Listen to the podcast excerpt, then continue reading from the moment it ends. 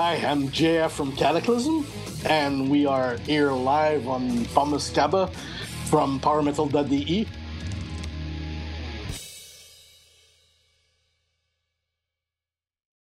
Hey there, it's Marcel from the podcast Pommesgabel. And the following episode is in English because of our today's guest. And I saw his band a few months ago in Cologne and Bochum when they were on a big European tour together with Soilwork. And now the mighty, the mighty Kataklysm return with their no less than 15th studio album, and once again mark their great status in death metal. And for this reason, I'm very happy to talk with my today's guest, the guitarist of this great band, uh, about the past tour, about the current album, and the future. So, welcome, dear JF. Oh, thank you, thank you for having me. It's uh, it's exci- exciting to. I've been talking to people all around the world these past few days, and it's so cool to see the enthusiasm for for our band and and the new album and all that. So I'm super stoked to be here. so thank you very much. How are you? Doing great. I got up not long ago here in Texas. It's uh, noon. Pretty hot outside, so I'm glad to be inside with the AC full on full blast. but um, I'm doing good, and um, I'm I'm I'm stoked to be uh, promoting this new album. It's it's been a long time. Like we worked super hard on it, uh, kind of a, not in secret, but we worked throughout all of last year, uh, in between all the tours and concerts, and then uh, recorded and mixed in December and so super uh, excited that it's finally about to get released because uh, it's funny time flies so fast but when you're sitting on an album like that it always seemed to me forever till the release date because the music has been done for quite a while now so it's it's uh, it's exciting to finally get to it and what a mighty title for your upcoming record. It's called Goliath.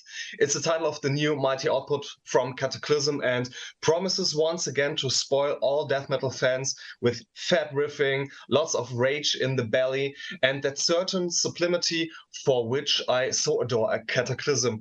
But um, before we get to the new record, um, exciting okay. times um, lie behind you. You were on tour with Soilwork. Yes, man, so, that was fun. It was really fun. Those guys were super cool. We had a good time because we shared the bus for almost what like 50 55 shows so we we got to get along very well and and and partied our asses off uh, got drunk and on the beach in barcelona so many barbecues and so many good memories with those guys so it was really fun and uh, uh, it was almost like i was happy to when it ended because it was so long, but at the same time, I was sad to see them go because you spend so much time together with the same people. So, and you don't know when you're going to see them again. Like, well, probably the festival this summer, we're going to say hi here and there if we're lucky, but it's uh, it, um, it's it's the, the weird thing about being a musician in a band. You make friends, and then you get to see them like years later. Like, hey, like, let's do another tour in ten years. Like, it's it's a Oh, you are so uh, you're you're so excited about this, and uh, lots of bottle of beers uh, lie behind uh, you and Kataklysm and the and the uh, and the tour. And um, how was it personally for you to be back on on stage, uh, such after a long time?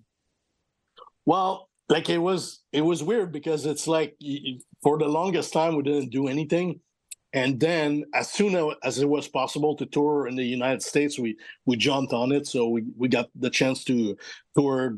We did two tours with Deicide uh, last year in the US, and we did a long tour with Dark Tranquillity as well.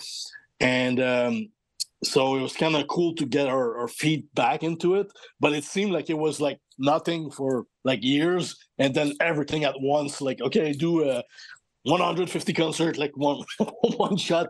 I, I thought it was a bit intense because I felt a little bit like I was feeling my age on stage. I'm like I try not to think about it, but then you're at bang and you're like, oh, I'm, okay, I'm not I'm not 25 anymore, but I still enjoy doing it so much, and it was a, a really cool experience. All the tour went well, and I'm happy to be back with close with the fans and feel that energy. And it's like at some point you kind of not getting used to it, but it's like part of your life. And you, don't think you're gonna miss it when it's gone, but then it stops for a few years, and you're like, "Wow, I'm like I'm, I'm like a drug addict scratching. Like I'm can't wait to go back out on the road. It's just I'm, I'm so used to be in so many different cities and time zones, and everything's rock and roll, and I, I like that lifestyle. But to be honest, uh, uh, from my opinion, Goliath sounds like you were 25. well, thank it's you. So, it's so fresh and so uh, and so uh, vital. Um, but um, hand on heart, um, from your point of view, what are the main differences between the German death metal fans and the other European death metal fans? Is there well, any differences? I find that uh, the German fans are very loyal. They're uh, the way they like their metal. It's it's it's almost like a like like you know i grew up in canada and and over there hockey is a religion. Everybody knows anything there is to know about hockey and you kind of grew up with it. And i find that in germany metal is the same way for for metal fans. It's like you you grow up in it and it's part of your life and you leave it you, you live it breathe it uh, eat it for breakfast. It's it's it's metal. Germany's metal. And i mean if you if you compare to fans like say in, in the US or South America, it's the same thing. Like fans here are, are very fond of metal and they're really into it and they, they they live it, they live the part. It's it's a lifestyle even more than your favorite genre of music. Like you live the lifestyle, you you seek out new bands all consistently, you keep up to date with what's going on in the metal world, yet you still love the albums that were done 40 years ago. I find like it's the same ear. It's just it seems like uh, the metal fans are more scattered. There's less. So, like, say if we if we play shows in Europe, it's easy to fill a room of of a thousand, fifteen hundred metal fans, like super loud and all wanting, chasing that same energy. And I find, like, say if we if we do the same in in the US and you do like 500, 600, that's going to be the a big show, considered a big show for us here. It's just, and the fans are kind of similar. They're just maybe a bit less of them, but it doesn't make it less fun for me. I love touring here because I also like the culture and I like the, I like touring the the states here because every state has kind of a different vibe. And if you, if you in the southern states, it's like desertic. You go and in, in the west, it's like palm trees, and then up north is total forest and cold, and it's like everywhere you go within the same country is completely different, and you get to experience different things. So I, I like that. In Germany, I love the beer. I love the schnitzel. I, I I miss it. Like every time we're about to go back, I'm I get excited because different cities that we go to have my spots that I like to go. That we've been there throughout the years, so I get excited about these things. but uh, the beer and the schnitzel uh, were not the only reasons why you will play your release shows in Germany with Goliath. Yes, I mean we thought it would be a good idea to to do a smaller show, like in a smaller club, mm-hmm. uh, and presenting some of the new songs with like just a cool vibe, like a cool club vibe and uh, we had the idea to do one release show but then like the word got around and then a, a, bunch of other promoters started asking us like do you want to do more of these dates? And we're like yeah but i think it's killing a bit of the point if we start making a tour out of this. So we decided to do to do two of them in two cities that that we really love which is munich and essen. And uh it's going to be a smaller show intimate and intense and we're going to get a bit more time with the fans. Like we want to actually hang out and talk to everybody and hear what they have to say about the new album, about the if they like what they like, what they don't like, and things like that, and, and so on. And uh, just time to have a, a, beer and a good time with with everybody. And that was kind of the point, like because we're gonna play such small like such big open airs like Wacken and Summer Breeze and all that and then will be cool to to play like a, a 300 capacity club or 350 or, or whatever the case is and, and pack with metal fans and have like that good positive energy like back in the day. So that, that that's a bit the idea of it. And uh, at the same time maybe we spread the word a little bit of the new album. We get to actually practice the song because we all live in different cities so we don't see each other much. So for us to practice is a bit hard. We we do skype practices but it's not quite the same as being together. So so for us, it's a little bit of a warm up, but we'll be ready for for the show. Obviously, we're we we chose the songs we want to play, and we're we're ready for it. With this back to the roots feeling. Yes, exactly. and yes, uh, now your new record Goliath is in the starting blocks, and um, one could think that the title and the artwork uh, thematize the the, the fight between David against Goliath. Um, is that also the conceptual red thread of the album, or did you only choose it uh, because it sounds very powerful? It's it's many different things because we felt like Uh, all these things that happened during the pandemic and the stuff that's going on right now in the world and the news. And we always feel that there's that constant struggle from the the common people and sort of like whoever's on top the elite and all that. And i think it's our way to kind of put this into a, a, an imagery and, and also into a record. So it's really about like the small guy fight, fighting the big guy or the the system or whatever the the big guy is for you, that that big monster, and it's it always seems like it's a constant fight. Even even within our own career with with Kataklysm, we always feel like we're doing super well as a band, but then whoever the elite controls all the touring system and the open airs and all that, if they're not on your side, then you're not gonna go anywhere and perform. So you have to kind of it's a bit that struggle that we want to we wanted to talk about and and as artists, you uh, uh, we we get a bit of a voice. So uh, this record was a bit our way to to talk about certain things, but it's pretty much the idea of it. It's the the eternal uh, struggle when when you're you're you're you're like that type of uh, of person fighting whatever it is. The, it could be inner the establishment. The, yeah, inner demons as well. We have uh, the first song, the opener of the record, "Dark Wings of Deception." It's all about like conquering your inner demons. And we we tackled that subject in the past but we we came back to it because we thought it was super uh, a super valid point to make again in, in this in this uh, world of today. And we feel that uh, now more more more than ever it's super relevant. So that was important. We just such we just shot a video for it in the in florida last weekend. It looks killer.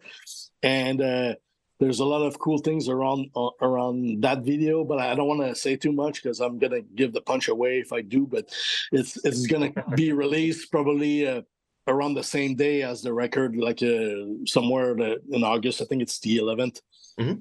All right. And um, for the artwork from the new record, you collaborated with a German guy from Berlin. Yes. I heard it. And um, how did this collaboration came together?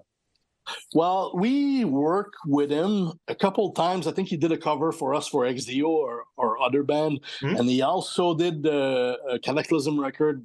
Uh, the Waiting for the End to Come uh, alternate version was from him, okay. and we thought that you using using him again for this album was a great idea uh, because he, he, he's actually a painter. So he, when you talk about the the the art he, will draw us first a sketch and then when we're happy with it is going to draw the the real painting. And we thought to represent david against goliath we needed an epic painting for this. We didn't want to oh, yeah. go we didn't want to do ai kind of or or uh, computer art generated for this. We wanted the real thing. So, and he did a fantastic job. I think it's super epic looking, and I'm I'm really happy with it. So, when I first saw the sketches, I was like, oh yeah, that's perfect. It Absolutely. fits the music.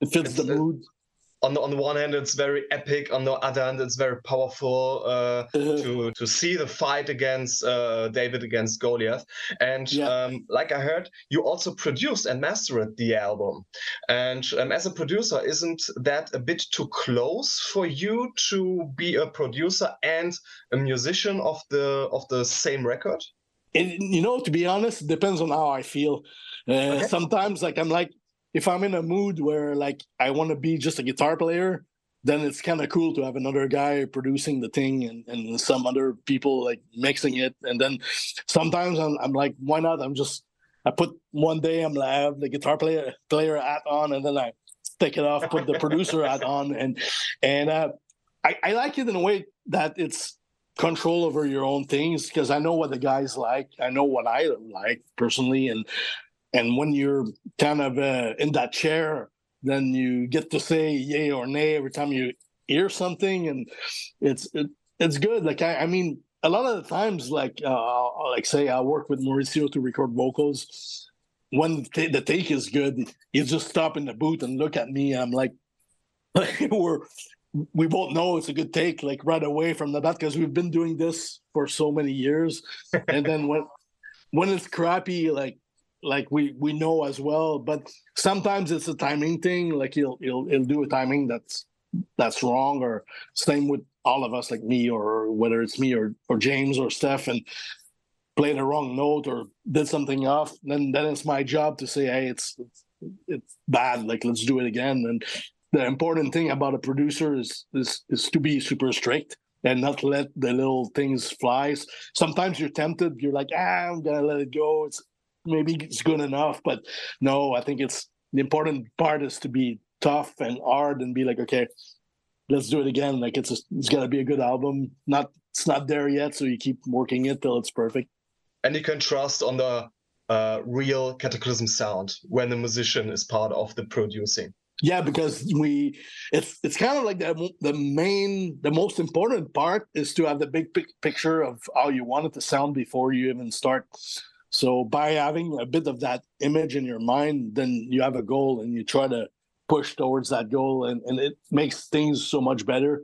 Uh, sometimes I work with bands in the studio and they're not quite sure exactly what they want mm-hmm. or all the musicians are have different ideas of what's a good sound and what's what's a good record. So it's kind of hard to kind of take a little bit bits and pieces from different people and try to make something out of this without a real clear vision. So sometimes your role as a producer is kind of like, okay, I, I see it.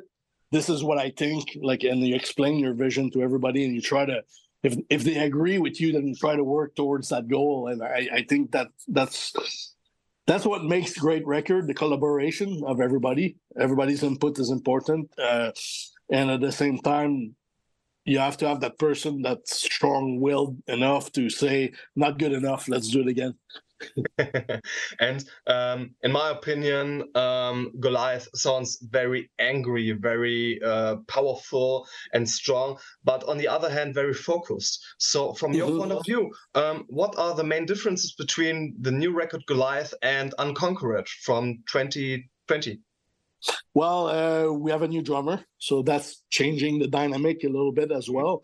Uh, when we did Unconquered, uh, like things started to uh, already kind of we're kind of a bit uh, weird between us and Ali, our old drummer. We, it was kind of we made it work, but we already uh, were having issues within the band, so it was kind of hard to get to agree together on on certain things. And then we also tried.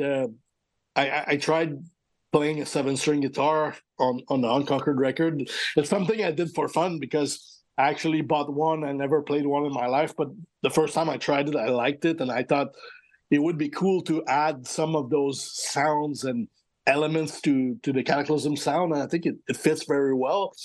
But I think being being having played that, that seven string guitar for a few years now, I'm much more comfortable on it now than I was when we did it Unconquered.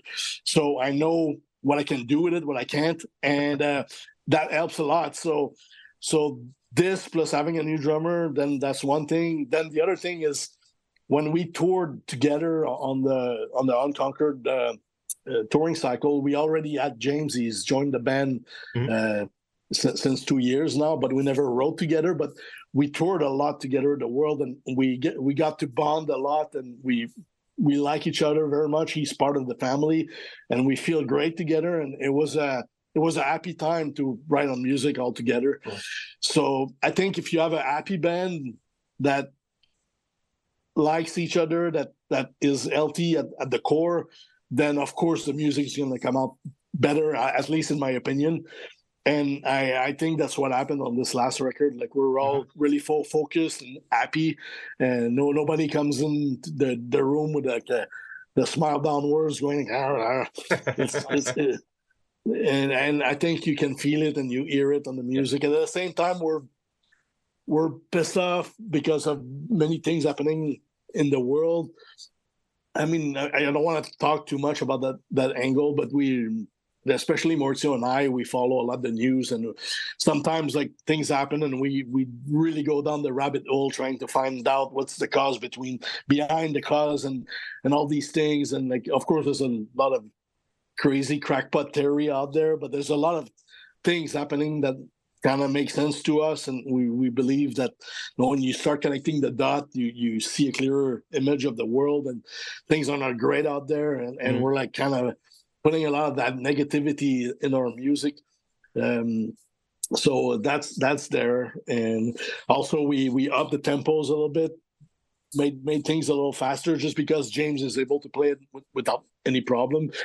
so I was I was asking him if we do a song the 270 BPM a minute is it cool? Yeah, cool. Bring it on, no problem. like yeah. so I started writing a bit faster and a bit more crazier, uh, just because he's able to follow it on the drums, and that made the that made this album super cool as well in my in my opinion because there's different uh, there's different things or there's a lot of elements kind of mixed into a big pot of soup. I, I, I'd say like there's a lot of like uh, chuggy, slower things. There's a lot of extremely fast. There's there's tons of melodies. There, there's tons of uh, uh, different elements, and we want that's what what we wanted more textures, more more more different things going on in there, and um, yeah, like the result, like we were super happy about the results. And, and I think the, the reason for this virality is on the one hand the typical classic kataklysm trademarks on the one hand, and on the other hand the uh, type of modern metal components. So it, it's a very explosive mixture, and uh, this is uh, for me the reason why Goliath is sounds so mighty and so powerful and um, one of my uh, favorite songs called Die as a King. So, okay. what does it mean for you to die as a king? How should a king have to die? I think for those who saw the video, kind of explains a little bit uh, what what we wanted to say about it. Uh, one of, one of the main things is uh, sorry, the dogs. I don't know if you can hear them. Well, if you saw the videos for Die as a King, I mean the, the, the song is about to be it's about being true to yourself mm-hmm. and uh, the way the way we explained it in the video is well the king he's is sitting there in this castle and there's a war going on there's a huge battle but the battle's already lost. Like he knows he lost and everything's about to to he's about to be taken over. So instead of uh, fleeing away he decides to take his sword and, and go battle a last battle and, and die with honor.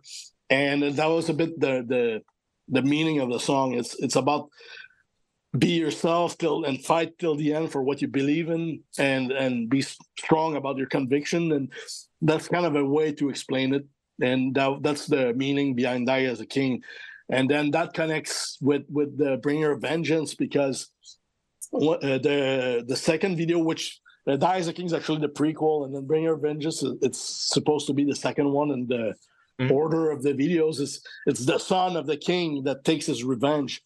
So he because he, saw what happened to his dad, and then he starts training, and his whole life goal pretty much is to take a revenge on what happened to his dad, and. Uh, about the revenge the meal best serve, serve cold sometimes so, so that's another angle so that's the the point of these two songs but uh, maybe the the the uh, the, the message of uh, Bringer of Vengeance for me is uh, that justice will always prevail in the end.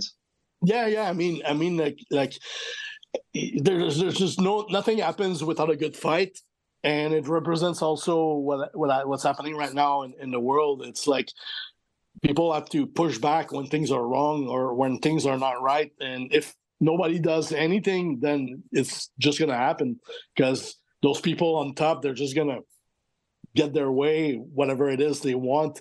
And if if if the the society doesn't push back any of these things then we're we're gonna be pushed in a corner in corner this place. That's no good. So uh, it's a little bit of that undertone of the goliath in, under these these subjects uh, within the songs. And um, Yes, uh, for, for me, it's a very cool and very uh, positive message. Uh, yes. Not only for the song, for the whole record. And um, I hope you heard it, uh, uh, you, you sounded that um, I like the record in cause of the music on the one hand and in cause of the topic on the other hand.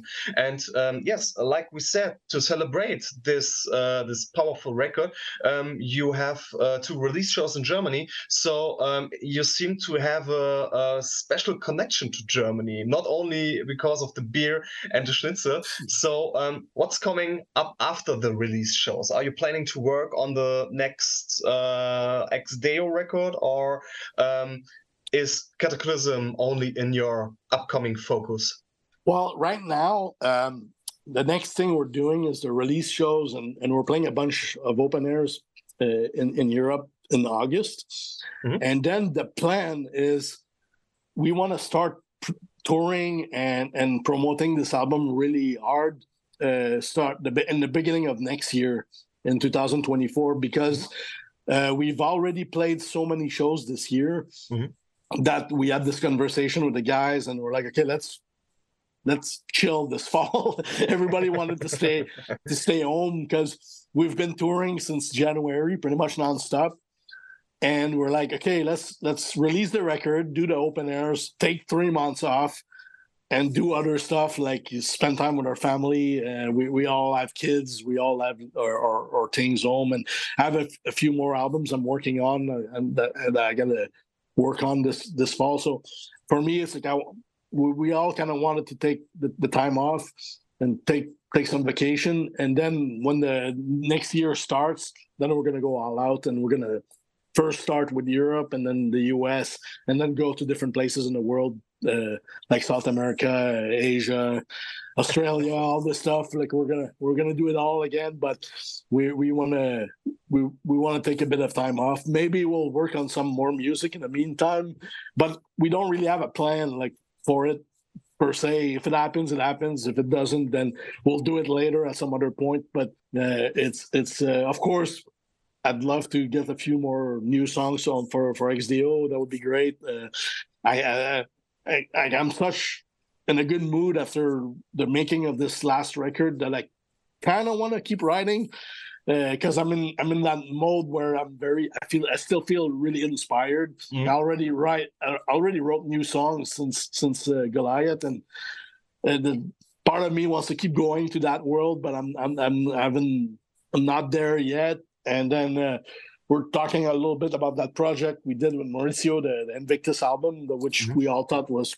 pretty cool. So we're thinking maybe we write a bit of more more songs for that as well. But uh, there's no plan set it's set in stone. We kind of go going with the flow right now and what everybody wants to do.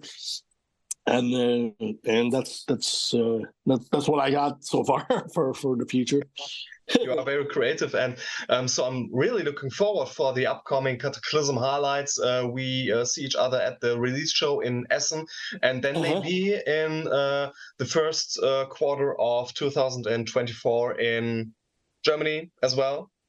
Probably. I mean it's all like right now it's at the stage of like talk. Everything's talk so there's nothing like set in stone or confirmed but that's what it's looking like right now. Pretty cool. So um Jeff, is there anything you want to add about Goliath? Well, I think it's a cool album, uh, especially after being in a band for 30 years. I mean, you, it's it, it's a weird thing because like it it went so fast. Like the the the, the, the span of our whole career, we we had so much fun, but at the same time, you look back and you're like, man, we did so many things and so many stuff happens. and in a way, I find it's it's really kind of beautiful that we're still all want to do this because there's always like a million reasons for us that could we could say no we don't want to do this anymore. We don't want to tour. We don't want to do this. But it like all of us still agree to to keep going. I think it's awesome and that everyone's on top of their game like pushing them themselves to 200% to deliver the best album possible. I think i think it's awesome and very proud of it and uh I hope you and anyone who listens to it will enjoy it. And uh, I think it's a it's a great way for for us to uh, I'd say I, I, was about to say to start the year, but it's not really. We're not at the beginning of the year anymore. We're still we did so many shows, but it's like to kickstart things for us right now. It's I think it's a great way to do that with, with this album, and uh, very uh, stoked to release it, and very very stoked to go out and play the open airs and the release shows and see all the all, all the fans there. Perfect.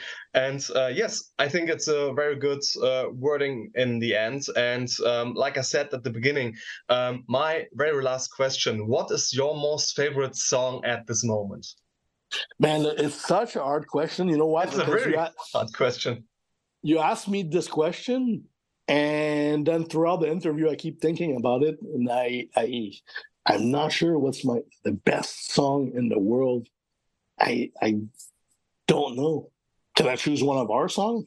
Uh, sure. Today, I, I would go with uh, Dark Wings of Deception. This is my favorite song at the moment. Pretty cool. So, uh, one hour ago, I um, listened to the Metallica record "Ride the Lightning," and I will choose uh-huh. my all-time favorite song For Whom the Bell Tolls.